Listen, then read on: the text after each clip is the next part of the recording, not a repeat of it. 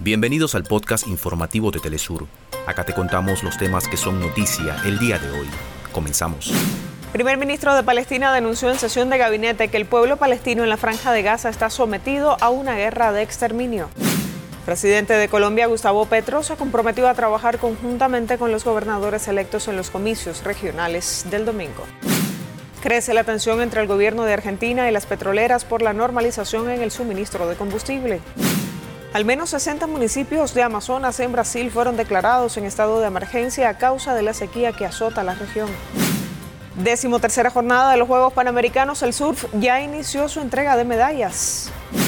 Finalizó el Festival Internacional Cervantino 2023 tras más de 10 días de actividades en varias localidades de México.